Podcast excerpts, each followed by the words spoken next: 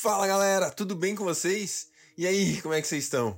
Vamos lá, vamos continuar nossa leitura bíblica em um ano. Bora, bora. Muito obrigado. Quero agradecer vocês que têm nos acompanhado, que têm compartilhado, que têm espalhado essa ideia. Tem sido muito especial. De novo, eu agradeço. Tenho falado isso quase que diariamente, mas realmente eu estou muito feliz pelo que a gente está fazendo juntos, tá bom? Continue aí, continue nessa ideia de ler a palavra, de estudar a palavra, de conhecer mais o nosso Senhor e continue também na ideia de fazendo ele conhecido. São duas coisas que eu e você temos que fazer a nossa vida inteira: aprofundar-nos no conhecimento de Deus e mais e mais fazê-lo conhecido. Boa? Beleza?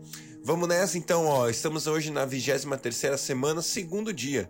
E a gente vai ler 1 Reis 20, 21 e também 2 Coríntios capítulo 7. Beleza? Deus, obrigado, Deus, por mais um dia, por mais um tempo de leitura da Sua palavra. Deus, nós abrimos os nossos corações, estamos diante da Sua palavra, a Sua voz, a voz do Deus Todo-Poderoso, a voz daquele que era, que é, que há de vir, a voz daquele que é santo, a voz daquele que é exaltado, a voz daquele que é poderoso para fazer infinitamente mais daquilo que podemos pedir, pensar ou imaginar, a voz daquele que atua, a voz daquele que é verdade, a voz daquele que dá atenção aos seus a voz daquele que cuida dos seus, a voz daquele que seus ouvidos estão inclinados, Deus, para nos ouvir. Deus, obrigado. Obrigado pela Sua palavra, Deus. Fala conosco no dia de hoje. Nós estamos aqui para te ouvir e para estar contigo. Muito obrigado, em nome de Jesus. Amém. Glória a Deus. 1 Reis, capítulo 20. O rei Ben-Hadad da Síria convocou todo o seu exército e, acompanhado de 32 reis com seus cavalos e carros de guerra, cercou e atacou Samaria. Ele enviou mensageiros à cidade a Acabe, o rei de Israel, que lhe disseram: Isto é o que diz Ben-Hadad. A sua prata e o seu ouro são meus, e o melhor das suas mulheres e filhos também. O rei respondeu: Que seja conforme tu dizes, ó rei, o meu senhor, e eu e tudo que tenho somos teus. Os mensageiros voltaram ao rei e disseram: Assim, assim diz Ben-Hadad: Mandei tomar a sua prata e o seu ouro, as suas mulheres e seus filhos. Mas amanhã, a essa hora, enviarei meus oficiais para vasculharem o seu palácio e as casas dos seus oficiais. Eles me trarão tudo o que você considera de valor. O rei de Israel convocou todas as autoridades de Israel e lhes disse: Vejam como esse homem está querendo a nossa desgraça. Quando mandou tomar as minhas mulheres e os meus filhos, a minha prata e meu ouro, não lhe leguei. As autoridades e todo o povo responderam: Não lhes dê atenção, nem concordes com suas exigências. E ele respondeu aos mensageiros de Ben-Hadad: Digam ao rei, meu senhor, o teu servo fará o que exigiste da primeira vez, mas não posso atender a essa exigência e eles levaram a resposta a Ben-Hadad. Então Ben-Hadad mandou outra, outra mensagem a Acabe: Que os deuses me castiguem com todo vigor, caso fique em Samaria pó suficiente para dar um punhado a cada um dos meus homens. O rei de Israel respondeu: Digam-lhe que quem está vestindo a sua armadura não deve se gabar como aquele que a está tirando. Ben-Hadad recebeu essa mensagem, quando ele e os reis estavam bebendo em suas tendas, e ordenou aos seus homens: Preparem-se para atacar a cidade. E eles lhe obedeceram. Nessa ocasião, um profeta foi até Acabe, rei de Israel, e anunciou: Assim diz o Senhor: Vê esse exército enorme? Hoje eu o entregarei nas tuas mãos, e então você saberá que eu sou o Senhor. Mas quem fará isso? perguntou Acabe. O profeta respondeu: Assim diz o Senhor: os jovens soldados dos líderes das províncias o farão. E quem começará a batalha? perguntou. O profeta respondeu: Você. Então Acabe convocou os jovens, os líderes das províncias, 232 homens. Em seguida, reuniu o restante dos israelitas, sete mil ao todos. Eles partiram ao meio-dia, enquanto Ben-Hadad e os trinta reis aliados a ele estavam se embriagando em suas tendas. Os jovens soldados, os líderes das províncias, saíram primeiro. Nisso, uma patrulha de Ben-Hadad informou: Saíram alguns homens da Samaria. Ele disse: Quer tenham saído para a paz, quer tenham saído para a guerra, tragam-nos vivos. Os soldados dos líderes das províncias marcharam para fora da cidade com o exército na retaguarda, e cada um matou o seu adversário. Diante disso, os, aram os arameus fugiram, perseguidos pelos israelitas, mas Ben-Hadad, rei da Síria, escapou a cavalo com alguns dos seus cavaleiros. O rei de Israel mandou Avançou e matou os cavalos e destruiu os carros de guerra e infligiu pesadas baixas aos arameus. Depois disso, o profeta foi ao rei de Israel e disse: Fortaleça sua posição e veja o que deve ser feito, pois na próxima primavera o rei da Síria atacará de novo. Enquanto isso, os conselheiros do rei da Síria lhe disseram: Os deuses deles são deuses de montanhas. É por isso que eles eram fortes demais para nós. Mas, se os combatêssemos das planícies, com certeza seremos mais fortes do que eles. Deves tirar todos os reis dos seus comandos e substituí-los por outros comandantes. Também deves organizar um exército como quem, como que per, com o que perdeste cavalo por cavalo, carro por carro, para que possamos combater Israel nas planícies. Então é certo que os venceremos. Ele concordou com eles e fez como foi aconselhado. Na primavera seguinte, Ben-Hadad convocou os arameus e marchou até Afec para lutar contra Israel. Os israelitas foram convocados e, tendo recebido provisões, saíram para enfrentar os arameus. Os israelitas acamparam do lado oposto com bois pequenos e rebanhos e cabras, enquanto os arameus cobriam todo o campo. O homem de Deus foi ao rei de Israel e lhe disse: Assim diz o Senhor: Como os arameus pensam que o Senhor é um Deus de montanhas e não de e não Deus dos vales, eu entregarei esse exército enorme em suas mãos, e vocês saberão que eu sou o Senhor. Durante sete dias estiveram acampados em frente um do outro. No sétimo dia entraram em combate. Num só dia, os israelitas mataram cem mil soldados de infantaria dos arameus. O restante deles escapou para a cidade de Afec, onde o muro caiu sobre vinte e sete mil deles. Ben-Hadad fugiu, também fugiu para a cidade e se escondeu ora numa casa, ora noutra. Seus oficiais lhe disseram: Soubemos que os reis do povo de Israel são misericordiosos. Nós vamos até o rei de Israel vestidos de panos de saco e com cordas no pescoço. Talvez ele poupe a tua vida. Vestindo de panos de saco e tendo cordas envolvendo o pescoço, foram ao rei de Israel e disseram: Teu servo Ben-Hadad diz: Rogo-te que me deixes viver. O rei respondeu: Ele ainda está vivo? Ele é meu irmão. Os homens interpretaram isso como um bom sinal e de imediato aproveitaram o que ele tinha dito. Isso mesmo, teu irmão Ben-Hadad, disseram. Tragam-no aqui, disse o rei. Quando Ben-Hadad chegou, Acabe o fez subir em seu carro. Devolverei as cidades que meu pai tomou do teu pai, ofereceu Ben-Hadad. Tu poderás estabelecer os teus próprios mercados em Damasco, como fez meu pai em Samaria. Acabe disse: Mediante um tratado libertarei você. Então fizeram um tratado e Acabe o deixou ir. Por ordem do Senhor, um dos discípulos dos profetas disse ao seu companheiro: Fira-me. Mas o homem se recusou a fazê-lo. Então o profeta disse: Como você não obedeceu ao Senhor, assim que você sair daqui, um leão o ferirá. E logo que o homem partiu, um leão o atacou e o feriu. O profeta encontrou outro homem e lhe disse: Fira-me, por favor. Este o atingiu e o feriu. Então o profeta saiu e ficou ao lado da estrada à espera do rei. Ele se disfarçou, cobrindo os olhos, cobrindo os olhos com sua testeira. Quando o rei ia passando, o profeta gritou para ele: Em pleno combate teu servo entrou, e alguém veio a mim como prisioneiro e me disse: Vigie esse homem. Se ele escapar, será a sua vida pela dele, ou você deverá pagar 35 quilos de prata. Enquanto o teu servo estava ocupado com as outras coisas, o homem desapareceu.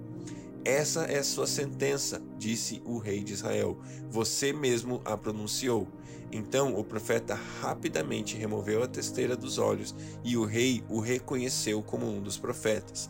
Ele disse ao rei: Assim diz o Senhor: Você libertou um homem que eu havia decidido que devia morrer.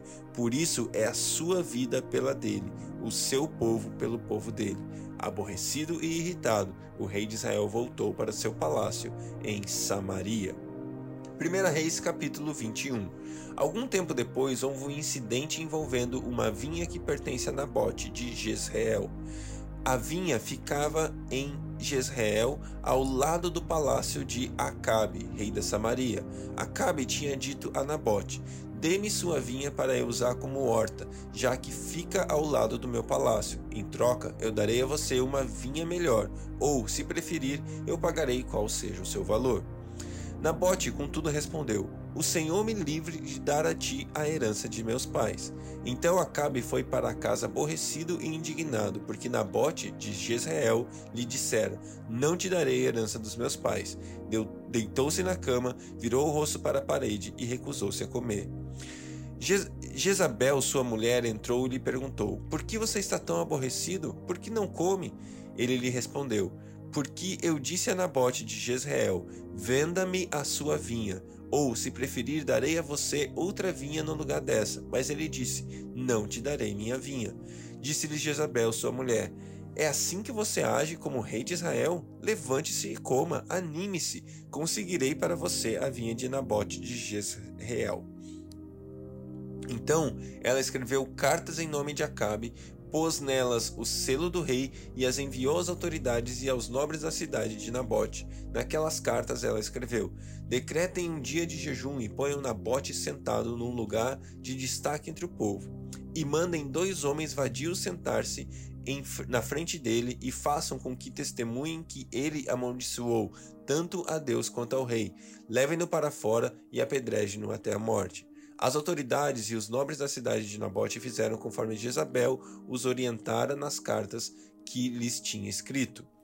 Decretaram um jejum e fizeram Nabote sentar-se num local destacado no meio do povo. Então dois homens vadios vieram e se sentaram em frente dele e o acusaram diante do povo, dizendo: Nabote amaldiçoou tanto a Deus quanto o rei.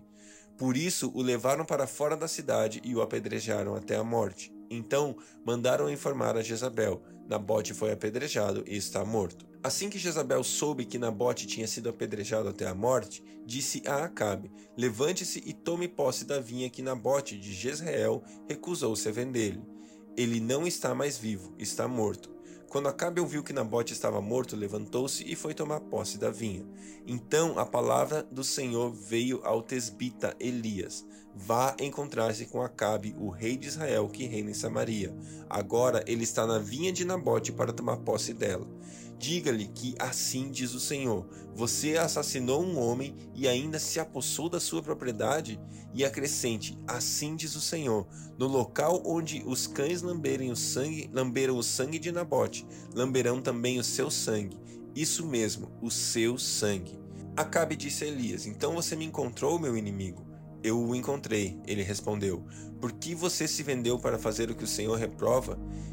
Ele diz, ele lhe diz: eu vou trazer desgraça sobre você. Devorarei os seus descendentes e eliminarei da sua família todos os do sexo masculino em Israel, sejam escravos, sejam livres. Farei à sua família o que fiz a de Jeroboão, filho de Nebate, e a de Baasa, rei de Aías, pois você provocou a minha ira e fez Israel pecar.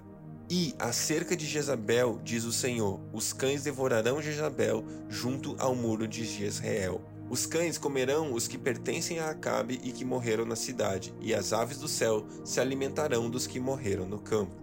Nunca existiu ninguém como Acabe, que, pressionado por sua mulher Jezabel, vendeu-se para fazer o que o Senhor reprova. Ele com comportou da maneira mais detestável possível, indo, ele se comportou da maneira mais detestável possível, indo atrás de ídolos como faziam os amorreus que o Senhor tinha expulsado de diante de Israel.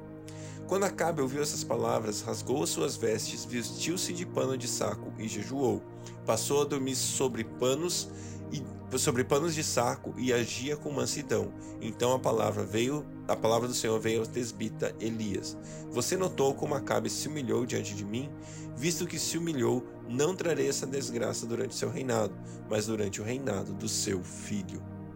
2 Coríntios capítulo 7 Amados, visto que temos essas promessas, purifique-nos de tudo que contamina o corpo e o espírito, aperfeiçoando na santidade do Senhor e no temor de Deus. Concedam, conceda-nos lugar no seu coração, A ninguém prejudicamos, a ninguém causamos dano, a ninguém exploramos. Não digo isso para condená-los, já disse que vocês estão em nosso coração para juntos morrermos ou vivemos. Tenho grande confiança em vocês e de vocês tenho muito orgulho. Sinto-me bastante encorajado, minha alegria transborda em todas as tribulações. Pois quando chegamos à Macedônia não tivemos nenhum descanso, mas fomos atribulados de toda forma conflitos exteriores, tremores internos. Deus, porém, que consola os abatidos, consolou-nos com a chegada de Tito, e não apenas com a vinda dele, mas também com a consolação que vocês lhes deram. Ele nos falou da saudade, da tristeza e da preocupação de vocês por mim, de modo que a minha alegria se tornou ainda maior. Mesmo que a minha carta tenha causado tristeza a vocês, não me arrependo. É verdade que a princípio me arrependi, pois percebi que minha carta os entristeceu, e ainda que por um pouco tempo. Agora, porém, me alegro, não porque vocês foram entristecidos, mas porque a tristeza os levou ao arrependimento. Pois vocês se entristecem como Deus desejava e de forma alguma foram prejudicados por nossa causa. A tristeza, segundo Deus, não produz remorso, mas sim arrependimento que leva à salvação, e a tristeza, segundo o mundo, produz morte. Vejam o que esta tristeza, segundo Deus, produz em, produziu em vocês: que dedicação, que desculpas, que, indigna, que indignação, que temor, que saudade, que preocupação, que desejo de ver a justiça feita. Em tudo vocês se mostraram inocentes a esse respeito. Assim, Assim, se escrevi, não foi por causa daquele que cometeu o erro, nem daquele que foi prejudicado, mas para que diante de Deus vocês pudessem ver por vocês mesmos como são dedicados a nós. Por isso fomos revigorados, além de encorajados, ficamos mais contentes ainda ao ver como Tito estava alegre, porque seu espírito recebeu o refrigério de todos vocês. Eu lhe tinha dito que estava orgulhoso de vocês e vocês não me decepcionaram. Da mesma forma que era a verdade tudo o que dissemos, o orgulho que temos de vocês diante de Tito também mostrou-se verdadeiro. E a afeição dele por vocês fica ainda maior, quando lembra que todos vocês foram obedientes, recebendo-no com temor e tremor. Alegro-me por poder ter plena confiança em vocês. Glória a Deus, glória a Deus pela Sua palavra. Que Deus abençoe o seu dia e até amanhã.